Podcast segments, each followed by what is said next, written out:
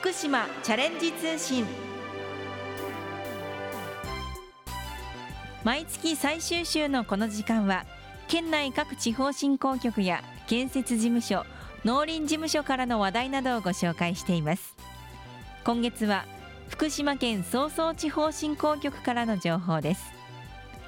今月2日土曜日相馬市民会館で福島の城城址巡り相馬中村城が開催されました。そこで今日は福島の城城址巡り相馬中村城について福島県総総地方振興局の武田克也さん。福島県城下町連絡協議会事務局担当の鈴木秀文さん。相馬市観光協会事務局長の荒秀明さんにイベント当日お話を伺いました。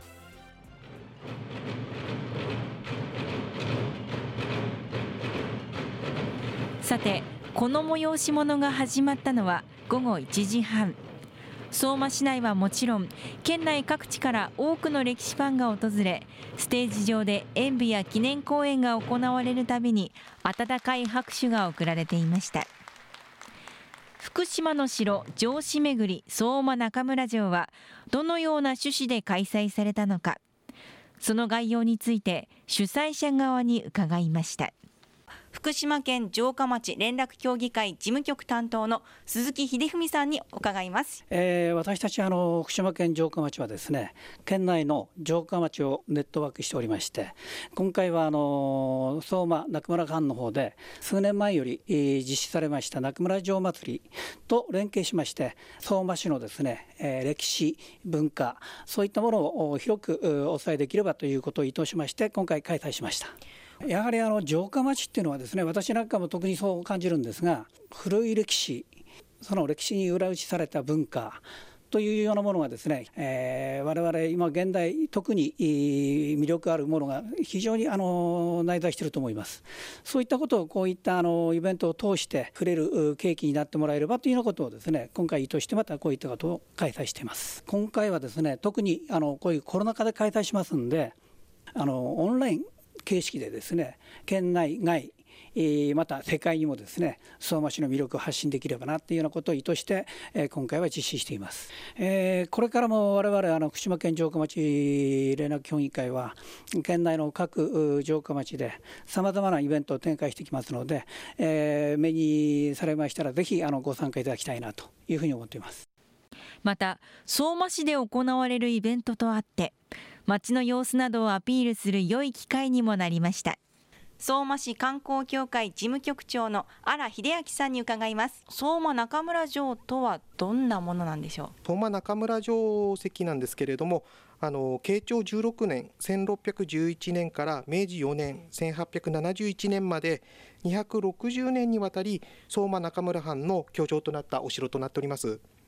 本丸は存在してないんですけれども大手門や石垣お堀などがあるお城になります、はい、あの町の中にあるお城なんですけれどもお堀ですとかあの石垣とかが保存されていますのであの散策して歩くと大変面白いかと思います。この相馬中村城というのは、まあ、相馬の人たちにとってどんなものですかね？中村城というのはもう誇りというか、はい、精神に宿っているものということでやはりあの相馬の馬追いとありますのでやはりあの相馬にはもう欠かせないものとなっております。はいそして相馬市には本当にたくさんの魅力的な施設があります。その施設ご紹介いただけますか？歴史を伝えるような施設としましてはあの歴史資料収蔵館ですとかあと郷土蔵などがあります。ただあの酒造館についてはあの今年2月の福島県沖地震の影響で現在あの休館中となっております。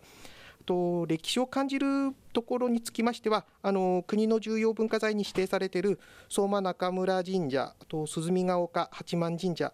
と二宮尊徳さんのお墓があるあの愛宕の史跡の方と県の有形民族文化財に指定されている田代駒焼島があります。桜の時期になりますと、はい、あの相馬中村神社周辺やあと鈴見ヶ丘八幡神社はとても綺麗ですのであのぜひ桜の時期にも来ていただけたらと思います。そして来場者を迎える準備も整った頃地元の将来を担う小学生の太鼓の演奏から幕を開けました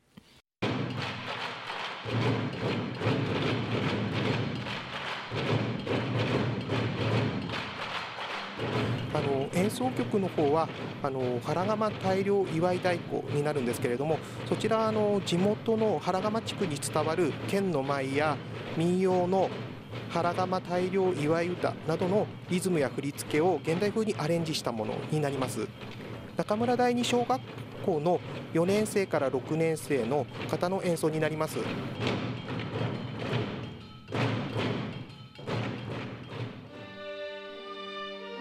続いて城下町交流事業の一環として会場に駆けつけた日本松の小学生たちのステージも魅力的でした。今回はですね、えー、日本松市立日本松南小学校の皆さんに参加していただきました。日本松少年隊の悲劇といいますか12歳13歳という子どもたちが戊辰戦争の際ですね参加しましてもう戦死された子どもたちがいっぱいいたんですね、まあ、そういったあの子どもたちの悲劇を演舞に表現していますのでそういったところを投影してみていただければなというふうに思います。その城下町の残しているものを皆さんにお伝えできしたいなというふうに思っています。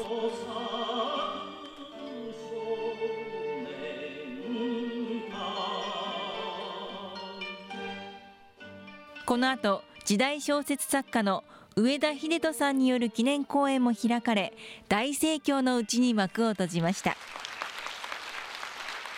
イベントが終わった後来場者にマイクを向け感想を伺いました。どうですか参加されて感想などは？結構歴史なこと好きなもんで、あの久しぶりにあの小学生の原釜大根を見てあの感激しました。あと日本松からも来てくれて、あの大変あの楽しい時間を過ごせたと思います。相馬の歴史に関して今日初めてそのあの先生のお話を聞いて、ああそういうふうに生き抜いてきた。相馬市民なんだなっていう感じですね。子どもたちねあのあの中村二章の原釜大根もね相馬も一生懸命小学生が引き継いでねあのやってくれてるのとあとあの二本松ですか？なんかなんか涙が出てきましたね。参加者らは講演などを通じて歴史の街に由来する新たな知識などを学び充実した一日を過ごしました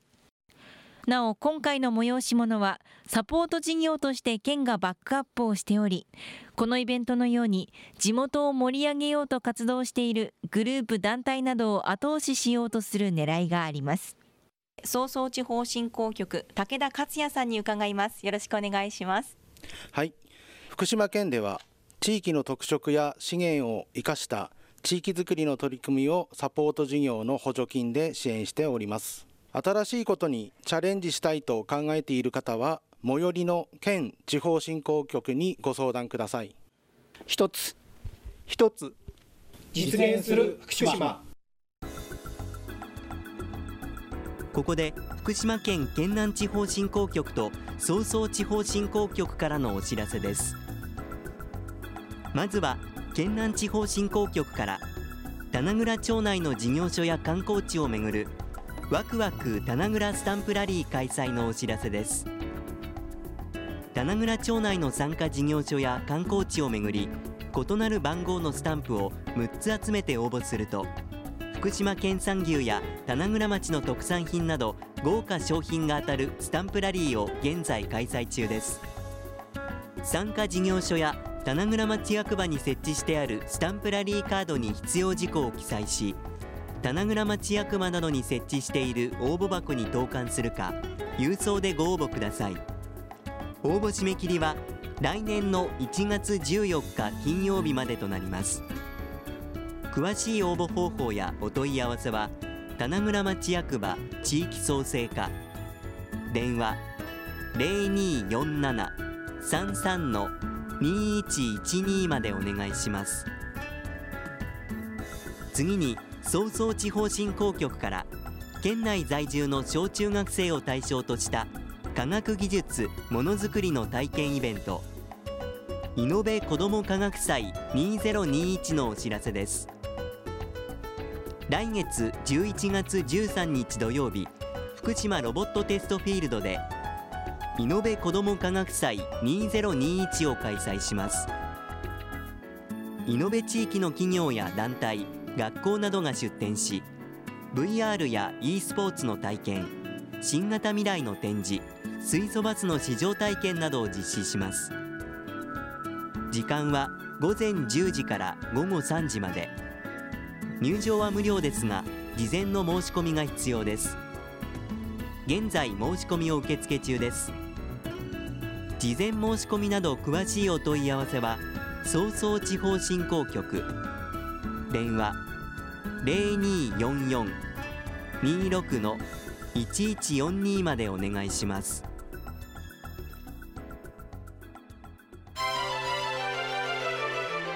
今日は福島の城城址巡り相馬中村城について福島県早々地方振興局の武田克也さん。福島県城下町連絡協議会事務局担当の鈴木秀文さん。相馬市観光協会事務局長の荒秀明さんにお話を伺いました。さて番組では感想をお寄せくださった方先着5名様にきびたんグッズをプレゼントします。ご希望の方ははがきまたはファックスでご応募ください。